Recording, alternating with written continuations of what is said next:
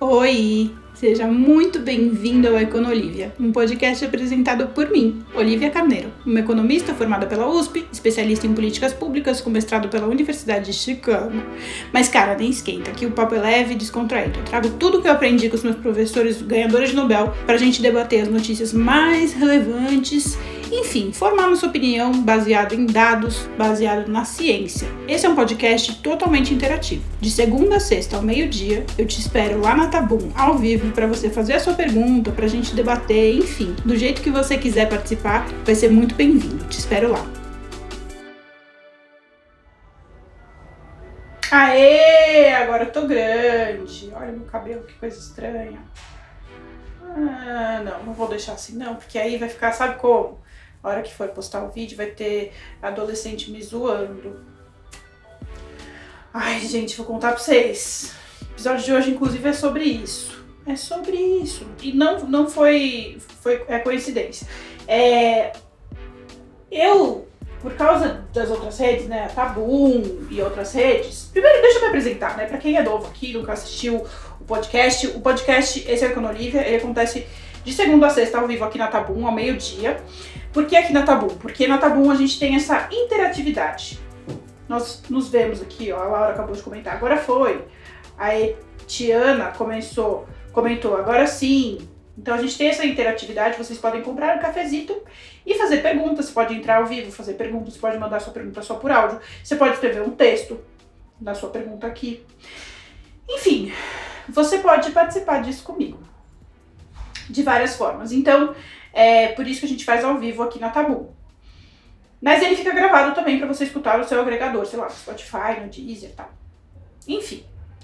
Todos os dias eu faço algum comentário é, de diversos temas, diversos assuntos, geralmente relacionado a notícias. Acontece o seguinte, minha vida mudou muito nos últimos meses, né? Desde que eu virei influencer, minha vida mudou bastante. E nos últimos meses, em particular, nos últimos dois meses, em particular, deu uma intensificada a minha vida de influência. E aí eu, eu tô em muitas redes, eu tô ativa em muitas redes sociais, então isso diminui o tempo que eu dedico a cada uma delas. Eu tô com muito, graças a Deus, tô com bastante trabalho. Isso também divide meu tempo de produção de conteúdo, então eu tenho que ser mais eficiente. E aí eu diminuí a minha atuação no TikTok, né? Eu não tô mais fazendo live no TikTok, eu não tenho mais tempo de ler os comentários. E o TikTok é muito tóxico. Não sei se você é meu seguidor antigo, você já me viu falando, o TikTok é muito tóxico, porque tem muito adolescente, eles dominam aquele espaço.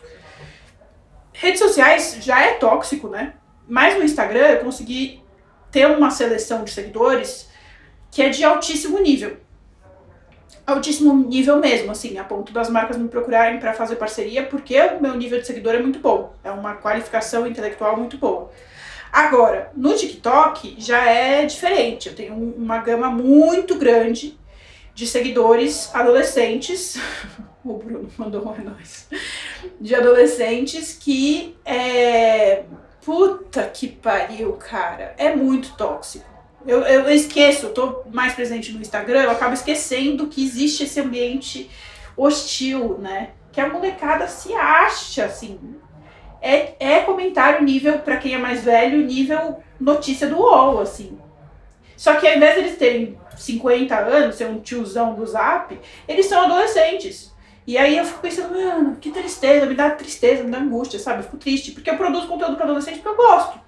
Eu gosto. A maioria que, que me assiste é uma maioria inteligente, é uma maioria interessada em aprender. Mas aí tem uma minoria que, meu, é um nível muito baixo. Mas é muito baixo. Aí ontem eu inventei de dedicar um tempinho do final do meu dia pro TikTok. Não sei porque eu inventei de fazer isso no final do dia. Eu tinha que fazer isso no começo do dia, porque eu ia esquecer, né? Mas não, fui dormir pensando nisso. Ai, fiz uma live. O menino ficou me perguntando, deu uma aula. Tadinho, o menino veio me desafiar. Me desafiar não, né? Mas ele veio, tipo, fazer umas perguntas de Marx e aí eu dei uma aula. E aí todo mundo ficou, nossa, ela leu mesmo, ela manja mesmo. Eu falei, óbvio, velho, você acha que eu sou trouxa? Vou expor minha imagem de uma coisa que eu não sei, que eu tô falando? Eu só falo o que eu sei, mano. Às vezes eu erro, às vezes eu erro. Anfã, vamos começar. Hoje, inclusive, eu queria comentar isso é, com vocês, né? É, é coincidência. De verdade, coincidência mesmo, mas o tema de hoje é justamente é, como ser ativo na política, né? De fato fazendo alguma coisa relevante. Porque o que acontece? Se você não for ninguém, E quando eu digo ninguém, é ninguém de relevância, né? É, e ficar fazendo vídeo no TikTok, fazendo comentários no TikTok, no Instagram, você não tá fazendo nada, você, você tá ligado, né? Você só tá gerando dados ali pra galera vender, te vender produtos. É a única coisa que você tá fazendo. Em termos sociais, de impacto social, o único impacto social que você está tendo é gerar uma interação que o algoritmo vai ler o seu comportamento e vai conseguir vender para alguém interessado te vender alguma coisa. É a única coisa que você está fazendo. Agora, e também gerando interação para algum criador de conteúdo, aumentar o seu alcance. Além de gerar gastrite em você mesmo. Agora, você pode sim militar e fazer alguma coisa. Você pode ter uma consciência política e fazer algo, sabe?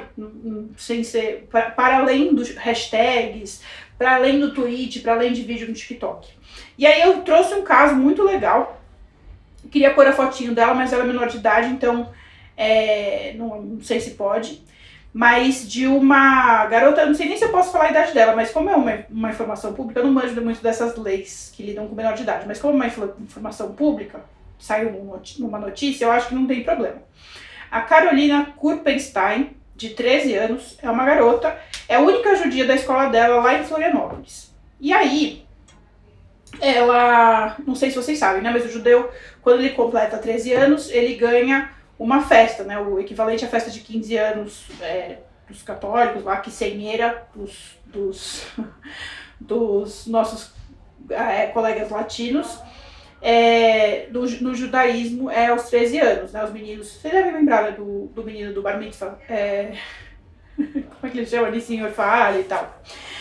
E essa garota, Carolina, ela escolheu, ao invés de, de ganhar uma festa, ao invés de ganhar o presente que geralmente eles ganham, ela decidiu usar o dinheiro que os pais iam dar para ela para doar. Ela fez uma doação para pessoas que. É, ela, ela definiu como meta arrecadar um dinheiro. Ela definiu como meta arrecadar 10 mil reais. Ela conseguiu arrecadar quase 20 mil e teve o presente da família também, enfim. E aí ela doou pro, pro, pra instituições de caridade lá na cidade dela, né, em Florianópolis. Tá aí. Um jeito de você sair da sua zona de conforto, você sair do seu senso comum de ficar fazendo testão, ao invés de ela fazer um testão, falando, mano, por que, que as pessoas compram iPhone? Que baixaria, não sei o que, ficando criticando a vida dos outros. Ela foi lá, pegou da vida dela, falou: o que, que eu posso fazer da minha vida pra melhorar o que eu acho errado? Aí ela fez, foi lá, foi lá e fez o quê? Fez um, um, uma ação de caridade. É, e aí vai ter gente que vai falar, ah, mas isso é mais pro bem dela mesmo, se ela tá divulgando, não sei o quê. Nem virou notícia aqui no Brasil isso. Isso eu acabei descobrindo por um jornal gringo, um jornal americano, que só judeu lê. Nem virou notícia. Entendeu? É... Muito nobre. Eu fiz festa mesmo. Então, mas não tem problema você fazer festa. Não tem problema nada. Você faz o que você quiser da sua vida. Mas assim, se você quer militar, se você é um, um eu vejo isso muito, né, nos adolescentes de hoje, principalmente por eles estarem muito presos, a interação deles está na rede social, eles se sentem culpados, eles se sentem numa necessidade de participar, de ficar indignado, ops, bem, e de dar opinião, e não sei o que, não sei o que lá, mas mano, você pode fazer alguma coisa também. Você pode ir lá e fazer um trabalho voluntário, você pode fazer uma doação, você pode, dentro da sua vida, criar e desenvolver hábitos que vão ajudar o próximo. Qual o jornal? O jornal chama Forward. É um jornal de judeu. Bom, e aí isso não é uma novidade para os jovens dessa geração em específico, né? Isso é uma coisa antiga. E aí eu vejo os jovens de hoje, principalmente. Ah, que loucura, né? Vou falar um pouquinho de história aqui, história do Brasil. Os jovens de hoje, tem muitos deles que se acham comunistas, né? Eles não são comunistas, eles não têm a menor ideia do que é comunismo, eles nem leram Marx, não sabem porra nenhuma, mas enfim, eles se acham comunistas. E eles acham que eles estão militando, fazendo um perfil que coloca que ele é comunista no, na descrição do perfil dele do, da rede social. Mas na verdade ele não é porra nenhuma. E eles acham, eles se comparam, eles acham, por algum motivo muito louco, eles acham que a gente ainda tá vivendo uma ditadura. Porque na, no contexto da ditadura, principalmente pela, pela definição da ditadura, durante a ditadura militar era proibido você ser comunista. Então, todo mundo que era oposição ao governo, o governo colocava como comunista. Então, se você fosse é, socialista, se você fosse social-democrata, se você fosse qualquer coisa, você era classificado como comunista e provavelmente seria perseguido. Inclusive, tem várias histórias, não sei o quanto vocês se interessam por isso, eu posso trazer mais exemplos, mas tem muita história de gente que estava fazendo coisa que não tem nada a ver com comunismo e que era preso, torturado, nananana, porque a ditadura colocava tudo que não, como o proibido era ser comunista, tudo que fosse é, oposição ao governo, eles classificavam como comunistas. para poder perseguir, para poder, enfim, é, encher o saco. E aí, uh, tinha algumas pessoas que de fato não eram comunistas, mas eram contra o governo. E eu trouxe alguns exemplos que para mim são referências muito interessantes de pessoas que de fato fizeram alguma coisa. Essa garota que eu comentei, a Carolina, ela fez alguma coisa tipo. É, é mais de boa o que ela fez, né? Mas na verdade, assim, ela tá mostrando que na vida dela é, é mais importante do que ela se dar um presente. Pra ela, a satisfação dela tá em, em fazer o um mundo melhor. Pra ela é mais satisfatório, faz, faz mais sentido para ela do que ganhar uma festa. E beleza, legal, que bom. Só que teve gente que de fato fez coisas que colocaram a vida dessas pessoas em risco. E gente que estava no ensino médio, como a maioria dos, dos meus haters. E um exemplo que eu gosto de dar, inclusive porque ele foi pai, ele é pai né, de um amigo meu, o Alfredo Sirquis. Não sei se vocês conhecem. O Alfredo Sirquis, ele também, por acaso, também é judeu. Hoje eu tô numa temática judaica, hein? Ele, ele escreveu um livro é, sobre esse período e depois, recentemente, antes dele falecer, ele faleceu no ano passado. É, não foi de Covid, foi de um acidente de carro, mas enfim. Ele, ele fez um outro livro é, revisitando a história que ele contou. E a história dele é que ele fazia parte de um grupo é, anti-governo, um grupo comunista, é, que foi um desses que que sequestrou é, embaixador, sabe? Que fazia essas coisas. Não sei se vocês. Tem gente que é muito nova e provavelmente não, não conhece a história do que é isso, companheiro, que é um. Isso. Carbonários, exatamente. Exatamente, muito obrigada. É. Tenor de terror. Muito, muito obrigada. Depois ele fez o Descarbonários. É, ele, ele fez. Ele foi. Ele fez esse tipo de atividade, né? De, que é considerado atividade terrorista. Que o cara foi lá, sequestrou o, o embaixador, sei lá, e fez aquelas coisas todas. E, tipo, o moleque tinha 20 anos, tá ligado? Quando ele começou a, a fazer parte desse grupo, ele tinha o quê? 16, sabe? Você consegue pensar? Assim, eu quando tinha 16 anos, eu era uma. uma eu era inteligente tal, eu era. Enfim, eu era. Eu tinha minha, minha capacidade intelectual, mas, mano, eu era uma adolescente, eu só fazia merda. é, tudo bem que eu também não vivia um contexto de ditadura. Não sei se num contexto de ditadura eu seria diferente, mas assim, o cara, pô, dedicou a vida dele mesmo, assim, de ser preso, exilado, nananana, sabe? Tipo, com 16 anos, com 20 anos. Enquanto isso, tem gente que fica na internet xingando no Twitter, comentando, falando, ah, você não sabe o que é Marx, sem que a nem leu Marx. Tipo, achando que tá militando, achando que tá fazendo alguma coisa relevante. Gente, quem fez alguma coisa relevante foi o Fred Serquis. Entende? Com 16 anos, com 20 anos. Ele sim estava fazendo alguma coisa relevante. Você fazer o seu comentáriozinho no, no videozinho, você fazer sua hashtagzinha, você fazer um videozinho com dancinha falando, oh, eu não gosto do capitalismo, você não tá fazendo porra nenhuma, meu filho. Você só tá passando vergonha. E gerando dados para alguém comprar a informação sobre você para te vender alguma coisa. Você só tá fazendo isso. É a única coisa que você está fazendo. Você não está fazendo revolução nenhuma, você não está formando opinião de ninguém, você não está é, agregando conhecimento para a sociedade, você não está fazendo nada. E aí, quando você se compara comigo, é mais triste ainda, né, meu bem? Porque. é, é, é, até tosco eu ter que responder que eu não me comparo com uma adolescente. Sabe? Tipo, pra mim é. Meu, é sério que eu tenho que explicar isso? Sabe, eu não vou nem entrar no mérito. Eu vou entrar no mérito de uma pessoa que tá mais próxima da minha idade que eu quero Coppola. Enfim, para fazer sentido, porque eu não vou me comparar com um adolescente, eu sou adulta da relação, eu tenho bom senso. O garoto comentou assim: Ai, você tá parecendo Caio Coppola, que se achava especialista e não sabia de nada. A única diferença é que Caio Coppola é formado em direito, nunca exerceu nenhuma função de analista de dados, de é, formação de opinião, de parecer de economia, nada. Enquanto eu sou formada em economia, mestre treinada por Nobel, com 10 anos de experiência exercendo a profissão de economista em política pública, dando parecer econômico, É a única diferença, assim. Mas não sei, talvez seja a mesma coisa. Eu e o Coppola darmos a mesma opinião. Talvez tá, darmos opinião. Talvez estejamos no mesmo nível, sabe? Tipo, mano, eu acho isso muito louco. E vocês podem ter opinião, devem ter opinião, devem participar. Só que faça coisas relevantes. Essa é a minha mensagem. Faça uma coisa que faz sentido, que agrega alguma coisa na vida das pessoas. Você pode, desde fazer como a Carolina, que fez, pegou a festinha dela e transformou num, numa ação para melhorar a vida de várias pessoas, até o Alfredo Serkis, que dedicou grande parte da vida dele para vencer a ditadura. Você quer vencer o Bolsonaro? Cria aí uma organização, faz uma mobilização, faz alguma coisa que é, responda ao Bolsonaro. Sabe, o vídeo no TikTok não vai vencer o Bolsonaro. Não sei se você sabe disso, mas não vai. Agora, se desse vídeo você tirar alguma coisa, você construir alguma coisa, pode ser que sim. Eu não vou te dar uma ideia porque eu não sei como é a sua vida. Não posso te dar uma ideia, mas enfim, reflita. Pense, estude a vida de pessoas, tenha referência de pessoas que fizeram coisas que você acha relevante. Eu, eu dei duas referências que eu acho muito legais, uma do mundo atual e uma do mundo é, mais antigo. mais antigo, assim, época da ditadura, né? Porque de, depois, inclusive, o Alfredo Serkis, se vocês não sabem, vou contar um pouquinho a história dele.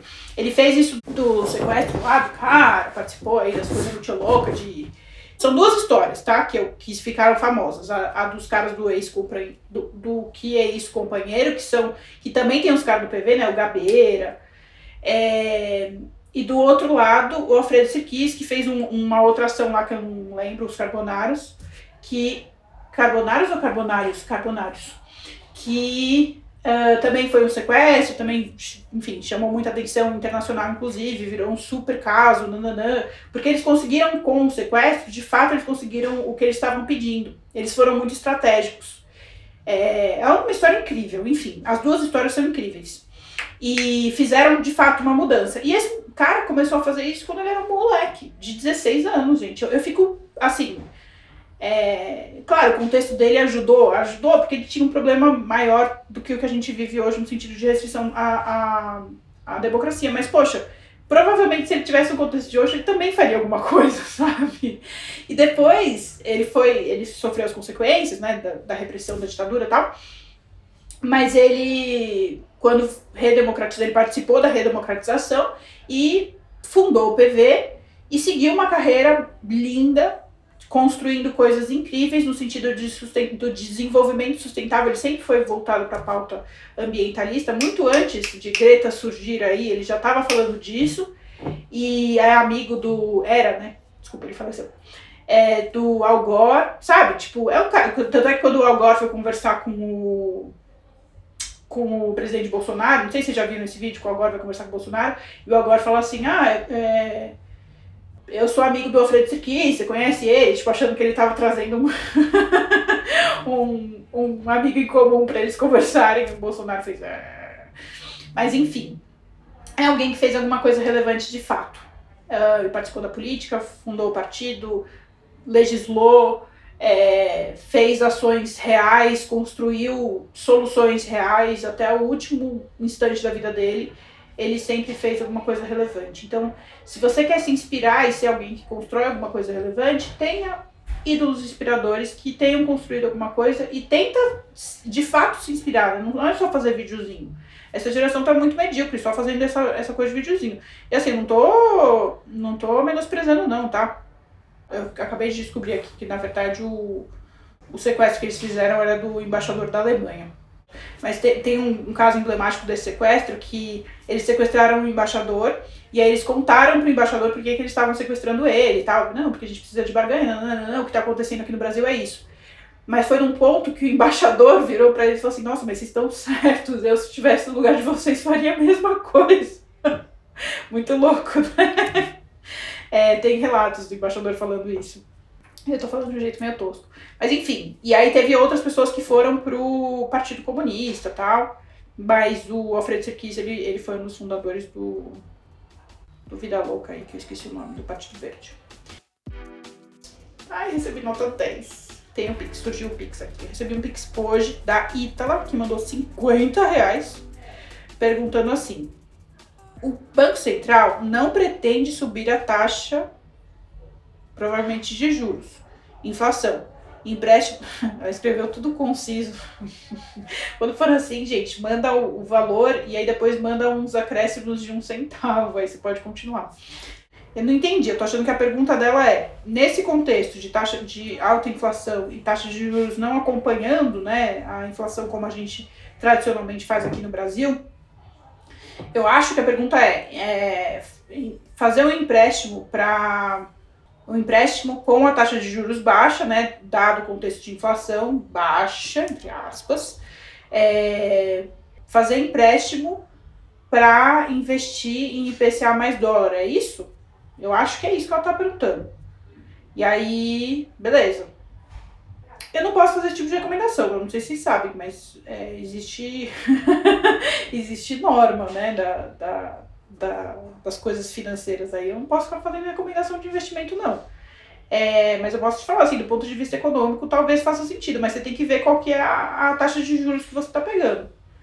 É, porque a, a taxa Selic não é a taxa que a gente faz, que a gente contrai é, empréstimo, né? A taxa Selic é a taxa básica de juros. Até chegar no consumidor final que é a gente, meu filho, a taxa é bem mais alta. Vai lá no Banco Itaú, quanto, quanto, ver quanto que tá a taxa de juros. Não é tão alta, não é tão baixa, não.